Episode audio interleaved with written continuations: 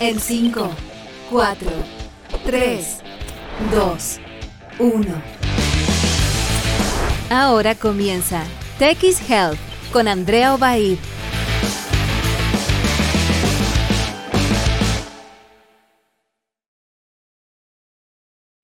¿Cómo están todos y todas? Eh, muy bienvenidos y bienvenidas como siempre a este nuevo capítulo de TX Health aquí en txplus.com, nuestra radio online de ciencia y tecnología, la más importante y grande del mundo que llega a cerca de 40 países y además este año se sumaron distintos periodistas, comunicadores científicos a la programación, así que estoy súper contenta de que tengamos un equipo increíble.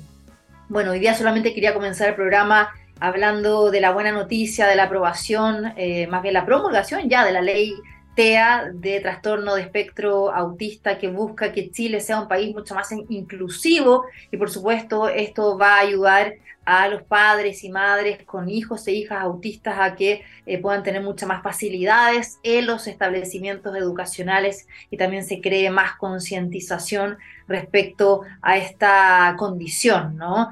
Em, y sobre todo porque hemos visto muchos más niños y niñas con esta situación. Eh, quizás antes no estaba tan bien diagnosticado, se demoraba mucho más, pero ahora muchísimos colegios eh, tienen a niños con TEA y la idea es que no solamente en eh, la educación haya de alguna forma más aceptación, sino que en todos los ámbitos de la sociedad, en los restaurantes, en los cines, distintos lugares donde hay niños y niñas que tienen episodios críticos y por supuesto hay que entenderlos y apoyarlos. Así que con eso quería comenzar el programa. Hoy vamos a tener distintos entrevistados como siempre muy interesantes cada martes y jueves de 12 a 1 y comenzamos con un temazo de Aerosmith Pink aquí en TX Health.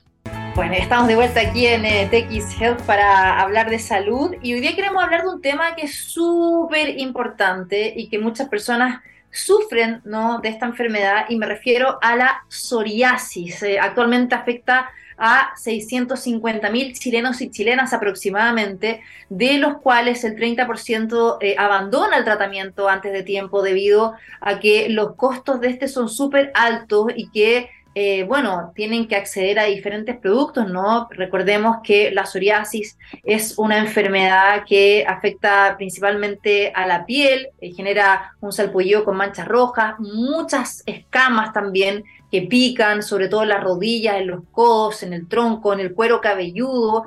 Y eh, además es una enfermedad crónica que es de larga duración, que no tiene cura hasta ahora, que puede ser muy dolorosa, que puede interferir en el sueño, eh, además también en la autoestima. O sea, imagínense, ¿no? De tener la piel así, de cómo eh, andas en la calle con manga corta, con traje de baño. Bueno, queremos hoy día conversar respecto a esto, también concientizar y sobre todo qué tecnologías han ido avanzando para poder eh, tratarla o por lo menos apaciguarla. Está hoy día con nosotros Carolina Clay, es cofundadora eh, de Osmética y jefa de operaciones, eh, donde ellos crearon una solución tecnológica que alivia los síntomas de la psoriasis. ¿Cómo estás, Carolina? Muy bienvenida. Hola, Andrea, muchas gracias por la invitación. Bien, aquí estamos, un poquito resfriada, pero espero que no se note para no molestar ahí con la voz. Para no sea COVID. no, de hecho, me hice el test ayer, así que no, no, ah, no, es COVID. Muy bien, muy bien. Sí, bueno, ya empezaron la enfermedad respiratoria, así que hay que cuidarse, sobre todo con el regreso a la normalidad. Los niños son vectores también. Exacto, así bueno, hablemos de la psoriasis. Yo, eh, obviamente, hace una introducción de lo que es esta enfermedad, pero me gustaría tú, ¿no? Como experta en el tema, contando un poquito más de qué se trata, eh, cuáles son las causas, por qué se produce esta enfermedad, por qué algunas personas la tienen, otras no. Es una enfermedad efectivamente autoinmune, que es donde tu cuerpo te ataca, no en vez de defenderte, tu sistema inmune. Eh, mira, la verdad es que es una patología que es multifactorial, ya, es decir, tiene muchos factores que pueden afectar desde el punto de vista ambiental, desde el punto de vista, por ejemplo, cuando las personas sufren de estrés, todo eso va generando que esta eh, enfermedad se pueda expresar en la piel. Hasta el día de hoy todavía no se sabe eh, con certeza qué es lo que la ocasiona. Ya siempre se sabe distintos factores y tal cual como mencionas tú, uno de los antecedentes que hay es que podría ser una enfermedad autoinmune en la cual se desregula todo el proceso de eh, inflamación, que es en este caso nuestro proceso fisiológico que tenemos como para protegernos de las infecciones. Entonces, si hay una desregulación del proceso inflamatorio, se genera esta inflamación en estado crónico, ya que es algo constante, en el fondo está constantemente inflamada la piel, y eso nos lleva en este caso a que em, ocurra una proliferación desregulada de las células de la piel, y por eso es que aparecen estas escamas que mencionabas tú, ya porque empiezan a, crecer, en este caso, las células externas que aparecen en nuestra piel y crecen en forma descontrolada. Entonces empiezan a endurecer y eso empieza a generar todas estas eh, características propias de la psoriasis que son visibles. O sea, finalmente es como este problema que tiene nuestro, nuestro sistema inmune que hace que las células de la piel crezcan como un ritmo mucho más rápido de lo normal.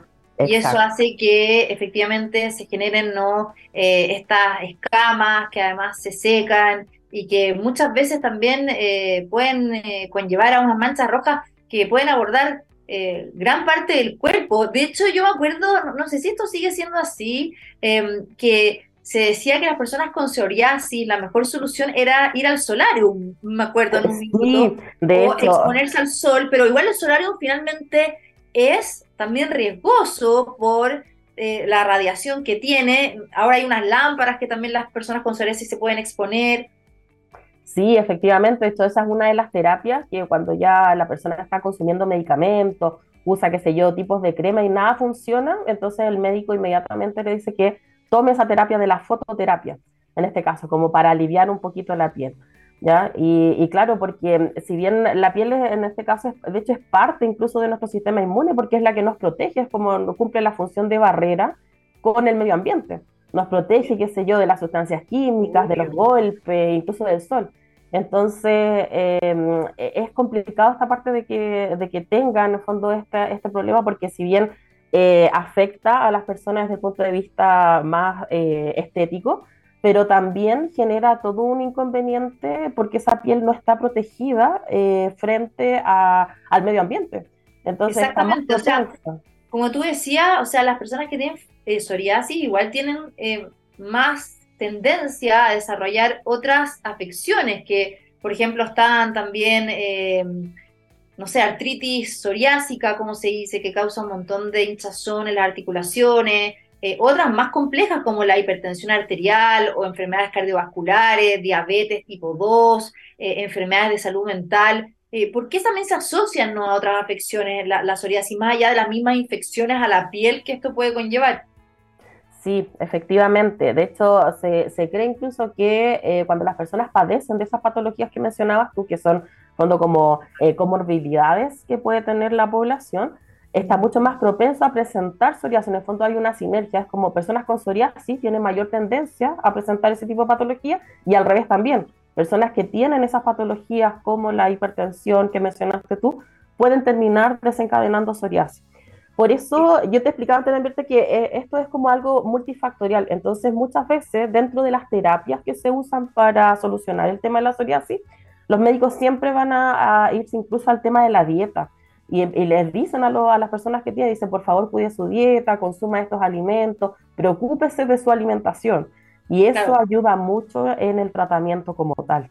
Para fortalecer el sistema inmune. De hecho, también eh, eh, había eh, leído en, en, distintos sitios de salud que hay una relación mm, a veces en las personas que fuman, también pueden desarrollar con más facilidad psoriasis. Sí, ¿sabes? Lo que pasa es que cualquier cosa o cualquier como factor que, que, pueda activar a nuestro sistema inmune, en el fondo como un agente extraño que pueda activar todo este cuadro inflamatorio, eh, podría terminar desencadenando psoriasis porque basta que, que, nuestras células del sistema inmune en el fondo se desregulen y dejen de funcionar de forma adecuada por, no sé, un exceso de estimulación o qué sé yo, y eso basta con que se pueda empezar a expresar esta patología en la piel. Carolina, antes de ir ya a que nos cuenten lo que ustedes han hecho, eh, ¿es hereditaria esta enfermedad? O sea, si mi mamá o mi papá tienen psoriasis, eh, ¿es posible que yo la tenga? Em, todavía hay estudios asociados a eso porque no es un sí absoluto, ¿ya? Pero sí se ha visto hoy en día que hay eh, marcadores genéticos que podrían estar involucrados y asociados con la presencia de psoriasis. Entonces, personas que tienen en su material genético ciertos marcadores tienen mayor probabilidad de presentar la psoriasis durante su vida. ¿Ya? Pero todavía no hay un antecedente que eh, realmente que confirme que efectivamente puede ser hereditario. Perfecto. Bueno, hablemos de lo que ustedes han hecho porque eh, crearon una solución tecnológica que alivia los síntomas de esta enfermedad. De hecho, es un grupo de científicos chilenos, eh, dos doctores en biotecnología, una doctora en ciencias agropecuarias y un bioquímico, que eh, ustedes crearon una fórmula que utiliza el oxígeno en forma de ozono y se mezcla con compuestos bioactivos con el objetivo de estimular el sistema inmunitario y así mejorar las condiciones de la piel y han logrado una relación costo-efectividad eh, bastante mejor, ¿no? Eh, a un precio accesible que otros tratamientos. Me gustaría que me cuentes de qué se trata esto que ustedes han hecho y que también podamos conocer qué tratamientos hay actualmente. O sea, hablamos del tema de la exposición no a la luz eh, como una de las terapias más efectivas, pero ¿cuáles otras hay?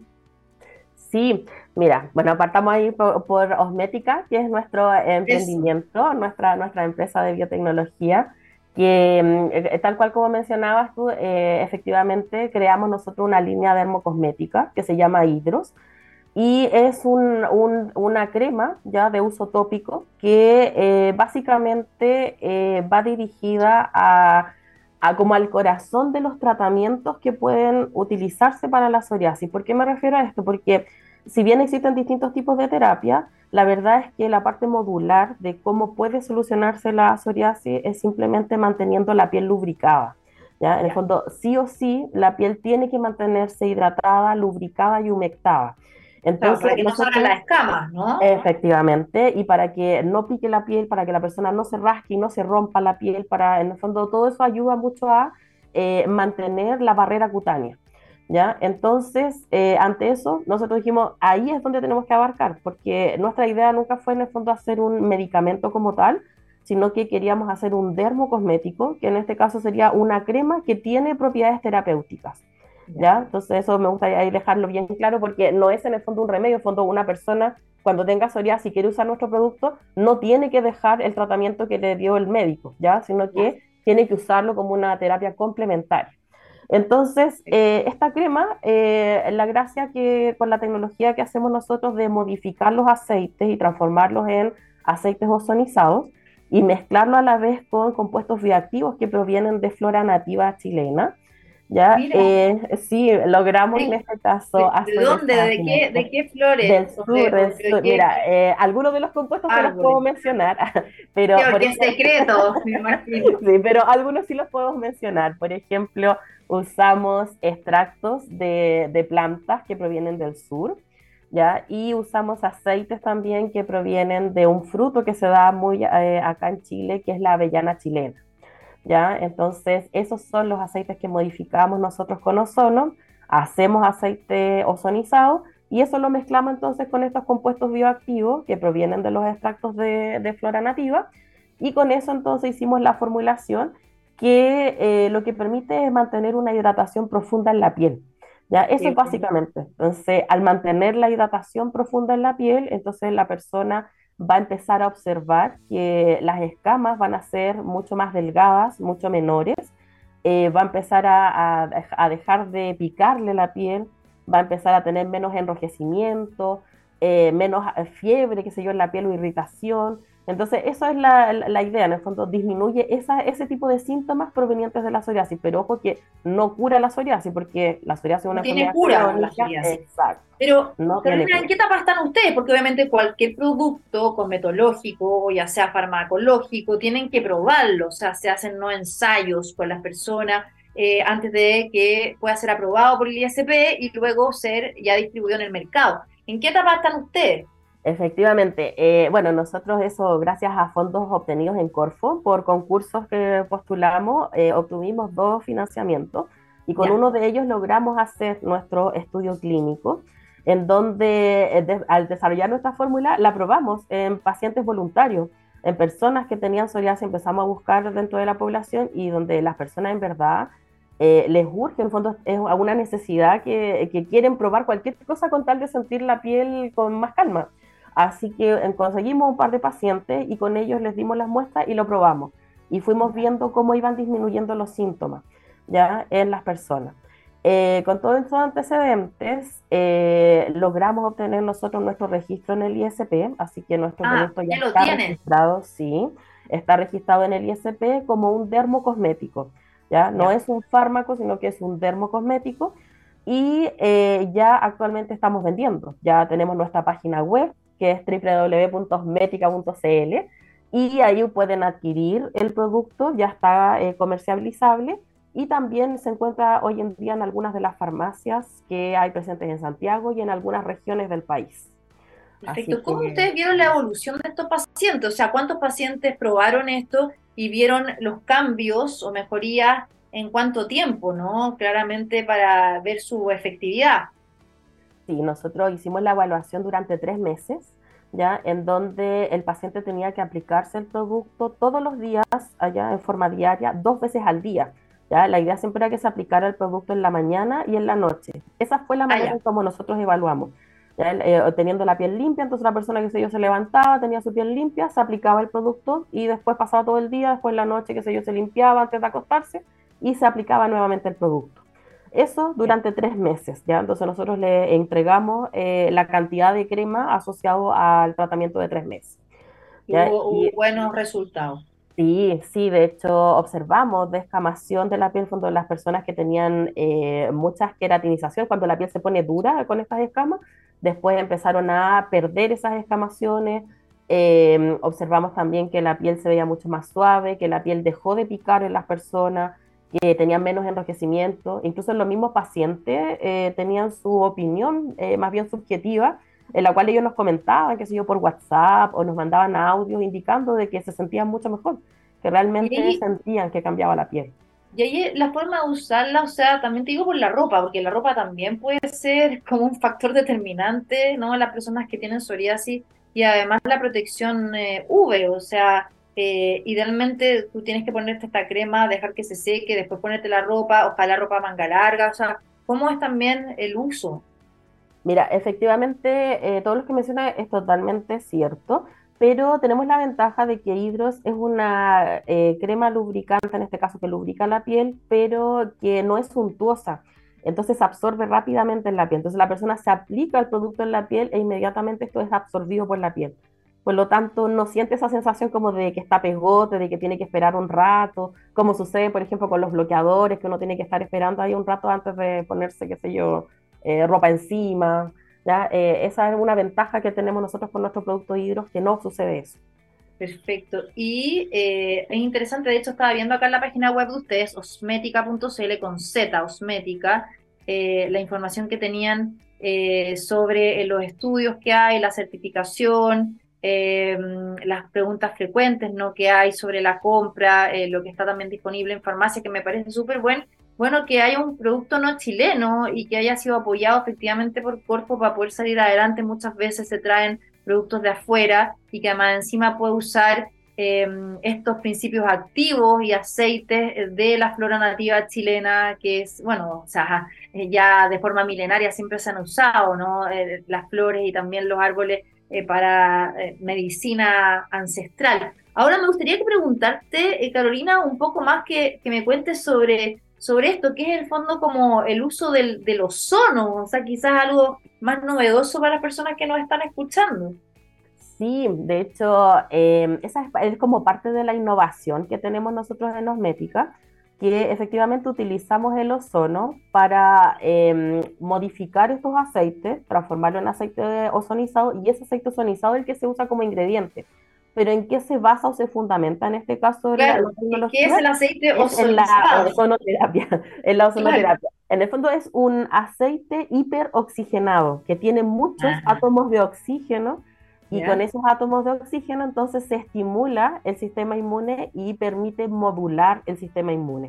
En el fondo, recuerda que la psoriasis es esta patología que tenemos un sistema inmune que está desregulado, entonces tiene esta inflamación crónica constante, entonces, a nosotros al activar en este caso el sistema inmune, lo que hacemos es tratar de calmar un poquito la inflamación, pero sin eliminarla. Entonces, en el fondo es como que se controla, se controla en este caso cómo está funcionando el sistema inmune. ¿Ya? Eso es básicamente, y que eso nos lleva de inmediato a que disminuyan los síntomas asociados a la inflamación, que disminuya el proceso de aparición de escamas o de queratinización, todo ese tipo de cosas. Exacto. Ahora, e, esto solamente para la piel. ¿Qué pasa con las personas que tienen psoriasis en la cabeza?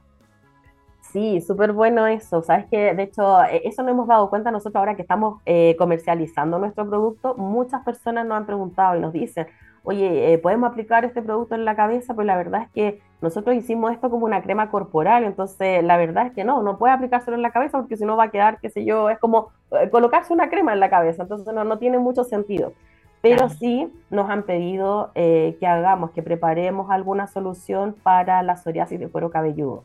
Así que estamos trabajando fuertemente en eso, de tratar de hacer ahí alguna una modificación o algo para enfocarnos en ese tipo de personas que tienen la psoriasis en cuero cabelludo, que no nos habíamos dado cuenta, pero es súper abundante en general. Mucha gente tiene psoriasis en cuero cabelludo porque por el estrés se les activa y al parecer se les cae incluso el pelo, tiene todo un... Eso te iba a preguntar, o sea, se trata con, con un champú en el fondo. Eh, sí, y bueno, eh, también hoy en día acá en Chile al menos se hace mucho tratamiento para psoriasis utilizando corticoides, ¿ya? O también hay terapias inmunes, qué sé yo, que con, mediante inyecciones, mediante cosas que activan sistema inmune, pero son tratamientos mucho más invasivos, mucho más, en este caso, más fácil utilizar, que sea una crema que se aplica o alguna loción o como tú mencionas, un champú quizás que pudiese ayudar en este caso a, a la psoriasis en cuero cabelludo. Oye, ¿y cuáles son los planes que tienen ahora para adelante, no? O sea, tienen, eh, no sé, pensado hacer otras, otros, otras innovaciones, están pensando efectivamente en esto del cuero cabelludo, en, qué, ¿en qué van? Mira, eh, tenemos varias cosas, verdad que estamos súper ansiosos y, contentos igual porque hemos tenido súper buena recepción de parte de, de, los clientes, de las personas, ¿ya? Entonces, eh, primero queremos posicionarnos acá, hacernos conocidos como Osmética. Eh, ojalá que nuestra línea dermocosmética llamada Hidros sea capaz en el fondo de llegar a las personas que realmente lo requieren, eh, que la puedan usar, que también cualquier persona que tenga problemas en cuanto a la piel asociado a sequedad, a irritación, eh, puede usar este producto, ¿ya? Porque em, e, en el fondo eso es lo que hace, en el fondo disminuye ese tipo de síntomas. Así que no está enfocado solamente en una pura patología, sino que en las personas que tengan una piel enferma y que presenten ese tipo de características. Entonces eso es lo primero, posicionarnos, ojalá vender aquí a, eh, a nivel nacional, en cada pueblo, en cada región, en cada ciudad, y por otro lado en algún momento internacionalizar, ojalá llegar eh, fuera de Chile y empezar a comercializar por allá. ¿Ya? Genial, me alegro. Oye, te quiero agradecer, Carolina. Hacer más productos. Sí, porque, bueno, ya, se nos acaba el tiempo, tenemos que irnos ahora con la otra entrevista, pero nada, felicitaciones, me encanta que hayan emprendimientos eh, nacionales, sobre todo también liderados por mujeres. Eh, muchas veces del laboratorio se puede saltar al mercado y hacer cosas propiamente nacionales y no tener que estar siempre como comprándolas afuera. Yo creo que sí le tiene un potencial enorme en el desarrollo de la innovación. Así que Carolina Clay es cofundadora de Osmética, eh, donde hoy día pudimos conocer esta solución tecnológica, ¿no? Esta crema que alivia los síntomas de la psoriasis. Así que muchas gracias por estar hoy día con nosotros en TX Health. Muchas gracias, Andrea, por la invitación. Un gusto también haber y conversar de Osmética. Chao. Chao. Nos vamos a la música ahora, a la vuelta vamos a estar hablando con Tamara Otzen, presidente de la Fundación OPA de Prevención del Suicidio, em, para hablar también de la ansiedad de marzo, bueno, toda esta sensación que nos trae el regreso como a la normalidad, cómo enfrentar el regreso al colegio, al trabajo, ¿no? A también todos los gastos económicos que hay que hacer en este mes y durante el año a la vuelta de esta canción. Bueno, estamos de vuelta aquí en TX Health para hablar de salud y hoy día queremos hablar de salud mental, que es tan importante en nuestro país, ¿no? Y que muchas veces eh, se deja de lado, sobre todo eh, lo que nos dejó la pandemia, eh, lo que también está sucediendo ¿no? con el regreso a esta normalidad, el regreso a clases presenciales, ya sea para los más chiquititos, pero también para los niños, niñas y adolescentes el regreso al trabajo, también todo lo que tenemos que enfrentar en gastos económicos cuando se viene marzo y un poco la incertidumbre de lo que va a ser este año. Hoy día queremos eh, hablar un poco ¿no? de, esto, de cuándo consultar, cuando a veces nos sentimos agobiados, eh, también entender que se aumentó la violencia intrafamiliar durante la pandemia, hubo muchas separaciones, todo eso impacta en nuestra salud mental. Está con nosotros hoy día Tamara Otzen, presidenta de la Fundación OPA, y también está con nosotros Carolina Orellana, quien es eh, asistente social y magíster en administración de empresas, está como líder en comunicaciones de la fundación. Bueno, y como también quería contarles, eh, Tamara, ella es eh, magíster en psicología y PhD en ciencias médicas de la Universidad de la Frontera. ¿Cómo están, Tamara? ¿Cómo estás, Carolina? Bienvenidas.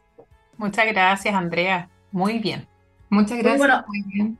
Antes de, antes de profundizar en el tema, me gustaría saber, ¿no? para quienes hoy día nos están viendo, además que nos ven en muchísimos países, ¿qué es la Fundación OPA? La Fundación OPA eh, surge en la Universidad de la Frontera, aquí en Temuco, Chile, y eh, también está apoyada por el Núcleo Milenio eh, de Sociomedicina, financiado por ANIP, en donde nuestro objetivo directamente está asociado a promover el derecho a la vida, cuidar la salud mental, haciendo investigación principalmente, innovación científica y tecnológica, finalmente para poder eh, promocionar, intervenir y, capacitar a la gente en cuanto a la prevención del suicidio y lógicamente al cuidado de la salud mental. Exactamente, o sea, ustedes se enfocan en la prevención del suicidio, que es como el principal objetivo, por decirlo así. Sí, OPA surge de la sigla Observo, Protejo y Aprendo que son los tres, eh, las tres características esenciales para la prevención del suicidio. De todas maneras, bueno, ustedes comenzaron en el año 2020, o sea, justo eh, con el tema de la pandemia, se lanzó en el año 2019, pero comenzaron también a trabajar en el año 2020. Y quería preguntarles cómo ustedes vieron efectivamente eh, el aumento o no de las cifras de suicidio en Chile.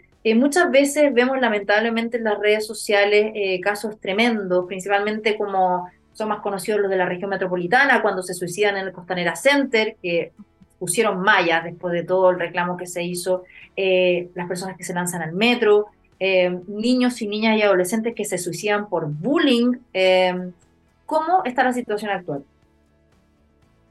Terrible. Yo creo que la situación actual eh, es la tormenta perfecta, porque todas las situaciones que se vivían de violencia, de abuso, eh, se incentivaron con este encierro, ¿ya? Y la sensación de soledad, que es uno de los principales em, eh, factores de riesgo asociados al suicidio, esta sensación de sentirme aislado, de sentirme solo, también gatilló que finalmente las cifras de autolesiones, las cifras de intentos, la cantidad de ideas negras que estaban las personas, eh, estas ganas de desaparecer aumentaran en todos los grupos de edad.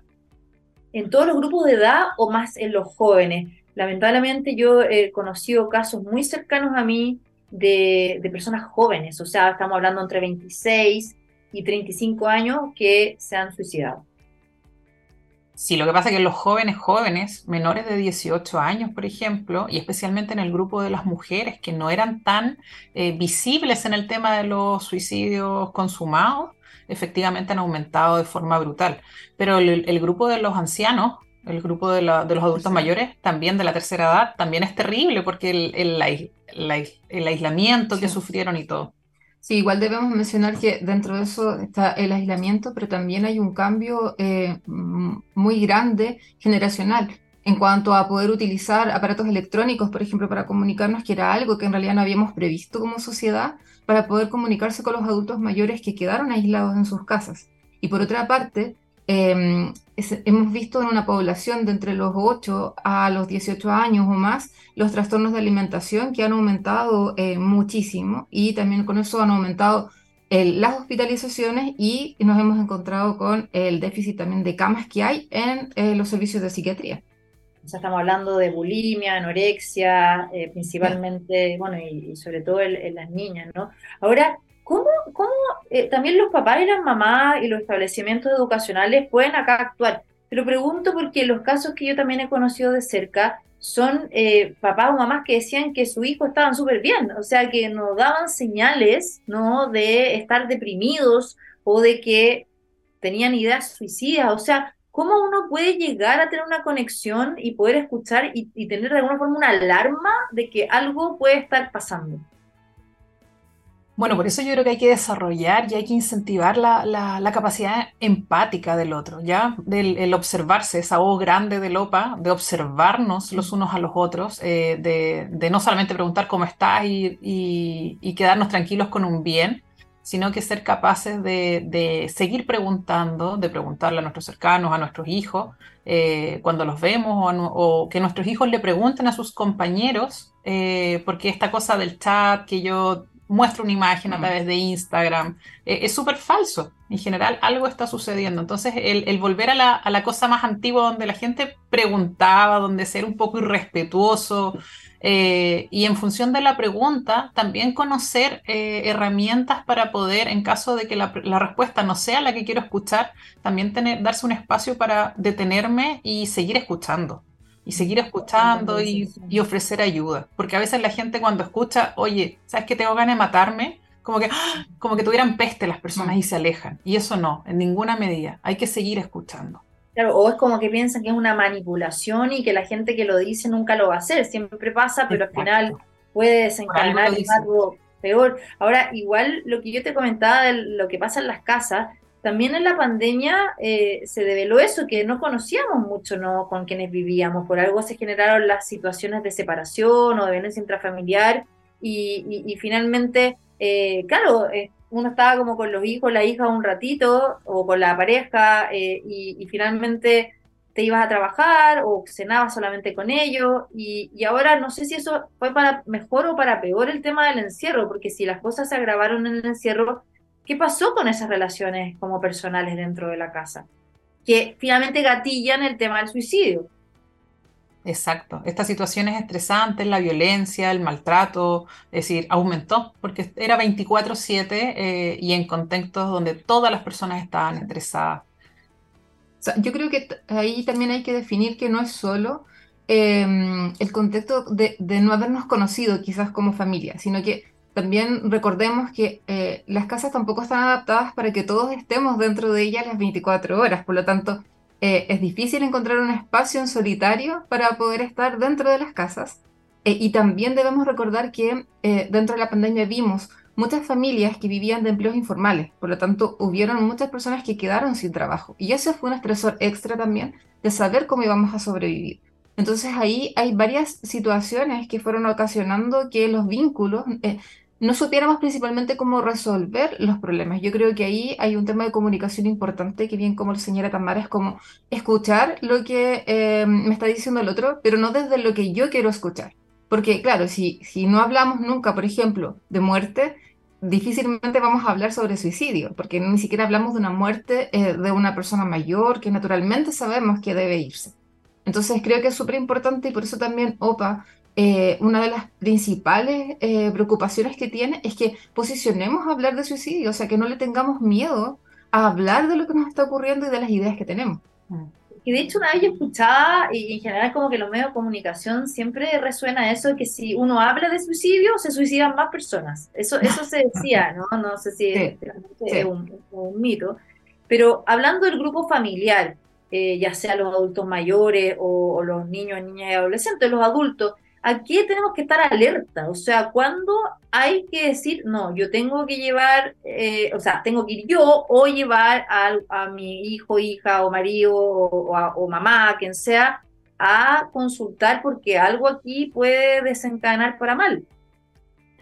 Bueno, en, dependiendo del grupo de edad en general, pero si nos enfocamos un poco en, los adolescentes o, en los, ni siquiera adolescentes, porque aquí por lo menos eh, en Chile desde los siete años, ocho años, nueve años, hay, hay, niños intentando terminar con su vida y algunos lo logran.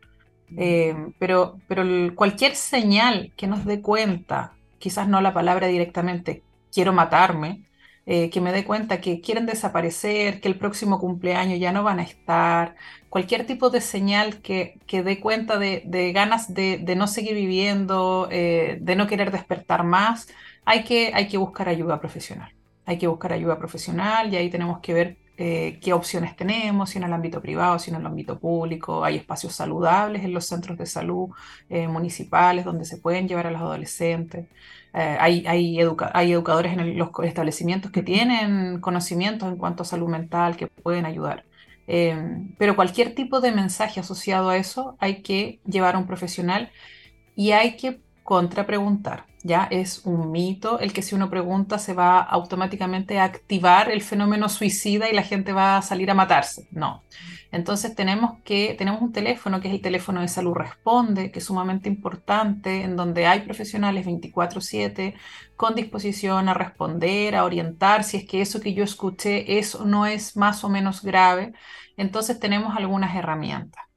¿Ya? Y esas herramientas también van orientadas en la línea de poder, no solamente estas ganas de desaparecer, porque después va aumentando el riesgo en la medida que empiezas a ejecutar un plan, qué tanto quieres desaparecer, porque uno sí puede decir dentro de una situación de cansancio, ¡ay, qué lata! ¡Qué lata despertar! Mm. Algo así. Entonces uno tiene que preguntar, porque quizás fue una expresión, pero quizás no. Ese es el minuto en que la comunicación se tiene que activar de forma súper efectiva.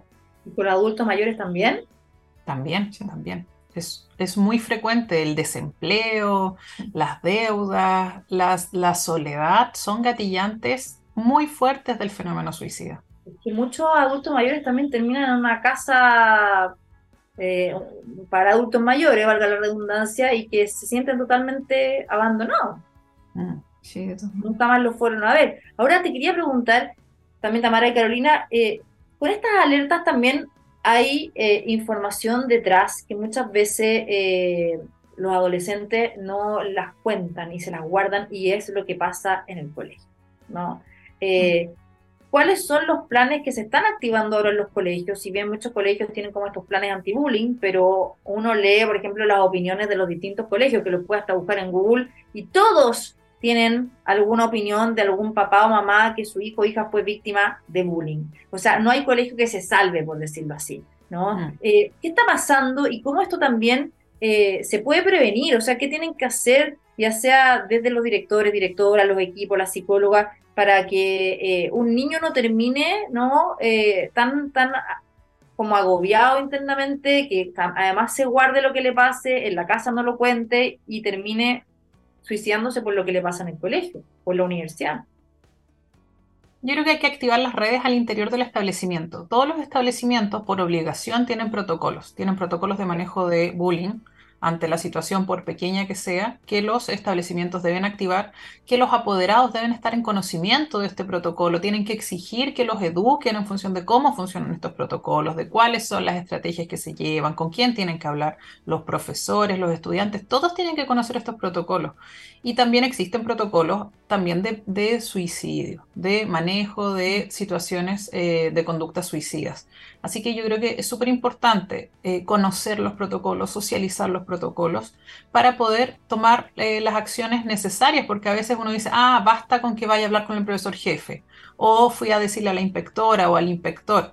Y, no es solo eso, porque hay un protocolo a la base que yo tengo que exigir que se cumpla, que se haga, donde debo socializar no solamente con el chat de los apoderados diciendo que a mi estudiante le pasó algo, ¿ya? sino que tengo que ir a tocar las puertas adecuadas y en paralelo hacerme acompañar por profesionales de forma externa también que pueden estar evaluando la situación.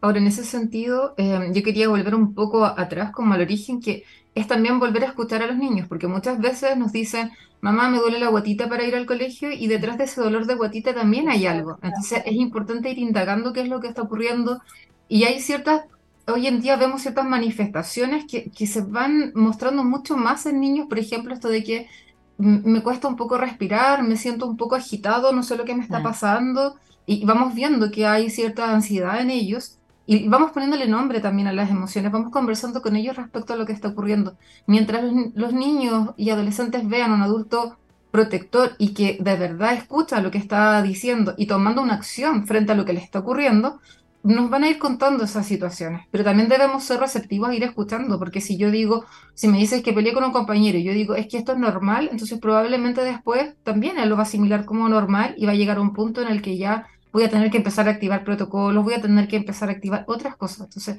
bueno, desde la prevención. Que tú dijiste súper importante porque eh, de hecho hay muchos profesores y profesoras que normalizan eso, o sea, de que es normal que peleen, que es normal que el niño no se adapte, que es normal que el niño eh, esté así, y no es normal, o sea, Eh, de hecho, eh, yo lo viví con mi hijo, eh, mi hijo de cinco años, en su primer año de colegio, y, y, al final terminamos resolviéndolo yo con la mamá del otro niño, con los cuales se peleaban y mi hijo no quería ir al colegio por eso, y finalmente terminamos resolviendo y ahora son amigos y fue súper bien, pero nosotros fuimos las que finalmente fuera del colegio resolvimos la situación porque el colegio no lo hizo. Entonces pasa muchas veces que a pesar de que hay un protocolo, eh, efectivamente normalizan las conductas como de pelea o de empuje, etcétera, y ahí también va como, ¿por qué ciertos niños son más como víctimas y otros son más victimarios? Eh, al final, si tiene que ver con algún tipo de perfil o hay una patología también detrás de en salud mental que puede ser heredada como una depresión, eh, porque no todos los niños les pasa. Bueno, y hay características de personalidad de cada uno de los niños y estrategia para la, para la resolución de conflictos también, que ellos van eh, entrenando en la medida que van avanzando en sus etapas evolutivas, que son necesarias y son necesarias que también que los adultos responsables estén acompañando en este proceso, por lo que decía Carolina muy bien, esto de no, no normalizar la violencia, no normalizar el molestar a otros, eh, no normalizar que, que, que nos que nos duele el estómago siempre antes de ir al colegio, es decir, algo está sucediendo. Entonces también los adultos ahí somos súper responsables, eh, y no solamente los educadores, sino que también los papás, como hicieron ustedes, que lo resolvieron ustedes, eh, son súper responsables de poder escuchar y de poder eh, entender cómo, qué estrategias tengo, qué estrategias utilizo para poder resolver estas situaciones que me están generando ansiedad y hasta qué punto logro que esta ansiedad sea normal porque hay un evento nuevo o pase a ser ya más patológica, en donde me va a traer otro tipo de consecuencias que pueden ser más graves, que pueden llevar mayor. es que bueno, es que todas las familias son tan distintas al final y todos tienen relaciones tan diferentes con su hijo. Hay, hay, hay, hay, padres y madres que no se relacionan con ellos, o que no tienen tiempo, o tampoco les dan tiempo, o, eh, o que los maltratan también, ¿no? O sea, eh, hay, hay, hay realidades donde niños viven con maltrato constante, con padres o madres que consumen droga o alcohol. Eh, no sabemos, o sea, tampoco se puede generalizar y todo eso claramente influye. Creo que también, mira, si bien es cierto, bueno, como yo bien dijiste, soy trabajadora social y eso es efectivo, o sea, hay, cada familia es un mundo aparte y también desde, desde lo que viven eh, los niños hoy en día, los dolores también que llevan al colegio. Pero creo que también es súper importante que las comunidades educativas hoy día puedan trabajar recreos, por ejemplo, que sean recreos saludables, recreos donde los niños puedan jugar otras cosas, recreos donde los niños puedan tener, no sé, a lo mejor un ajedrez, o puedan tener tacataca, o puedan tener mesas de ping-pong, o tengan música para que puedan bailar. Eh, y que no sea que finalmente salir al recreo sea correr detrás de otro niño, golpear a otro niño, o juguemos todo fútbol y el que no juega nos reímos de él. O sea, busquemos también más estrategias para que los recreos sean lugares de encuentro con los niños y que sea un lugar donde ellos también puedan relajarse de la presión que significa estar hoy día sentados en clase, considerando también lo extenso que hoy día son los horarios de clase. Imagínate que los niños puedan a las 8 de la mañana y estar hasta las 4.20 o hasta las 4 o más tarde. Es, es harto el rato que ellos están en el colegio. Entonces, ¿cómo trabajamos también las emociones desde trabajarlas en los colegios, pero también el poder eh, relacionarnos. volviendo de la pandemia, debimos haber trabajado cómo hoy día nos relacionamos nuevamente, cómo aprendemos a relacionarnos desde este miedo que nos daba a tocarnos. Hoy día nosotras estamos juntas y yo me estaba así como, oh, bienvenido coronavirus, eh, y muy apegaditas, pero, pero finalmente, claro, antes no, no lo hubiésemos hecho. no sé, a lo mejor dos años, un año atrás, nos hubiésemos estado cada una, no sé, en un edificio aparte, ¿te fijas? El volver a que los niños al final se relacionaron no solamente de forma virtual y dejaran lo presencial, que eso fue horrible, al final no sabían cómo relacionarse, no sabían cómo jugar. Eh, a mí me encanta ese, el monstruo de colores que es lo que enseñas a reconocer nuestras emociones, ¿no? Que eso es súper bueno. Ahora, ya para cerrar, porque se nos acaba el tiempo volando, pero ¿hay, alguna eh, información nueva, interesante que haya eh, sobre las investigaciones que ustedes hacen, que también nos puedan ayudar eh, quizás una estrategia nacional, ¿no? Si bien hay una estrategia nacional de salud mental, pero todavía estamos muy al debe porque sigue siendo muy caro el acceso a esta y hay muy poca cobertura. Sí, eh, se están haciendo iniciativas hay distintas fundaciones, hay distintos grupos desde el Ministerio de Salud que están abordando este fenómeno. Hay un teléfono de llamada. Sí, un teléfono de... de Sanamente, que era también este programa que, se hizo en el gobierno de sí. Pero también yo veo como estrategia educacional hoy día que están tratando de formar monitores en salud mental, de poder ir haciendo una detección temprana y poder hacer una derivación temprana. Muchas personas creen que el teléfono de salud responde, siempre he escuchado que se ríen y que dicen no responde. Sí, yo he llamado a salud responde y sí responden y sí entregan las respuestas que uno realmente... necesita. para la pandemia? Eso sí. Sí, pero ahora, ahora, está disponible. Em, y, es súper importante también que sepamos eh, detectar antes, o sea, escuchemos las señales antes de, no lleguemos al momento en, encontrarnos con una persona que nos dice, ¿sabes qué? Me quiero suicidar. Eh, tratemos de, buscar las señales antes, tratemos de vernos, de escucharnos y de también proponer ideas. O sea, yo creo que, que eh, nos toca un rol muy activo como papás en, los establecimientos educacionales o en los lugares donde se desenvuelven nuestros hijos y también ir proponiendo ciertas ideas, ir proponiendo ciertos proyectos y propuestas para que los colegios sean un lugar más amigable también y de seguridad si finalmente deben transformarse en espacios seguros.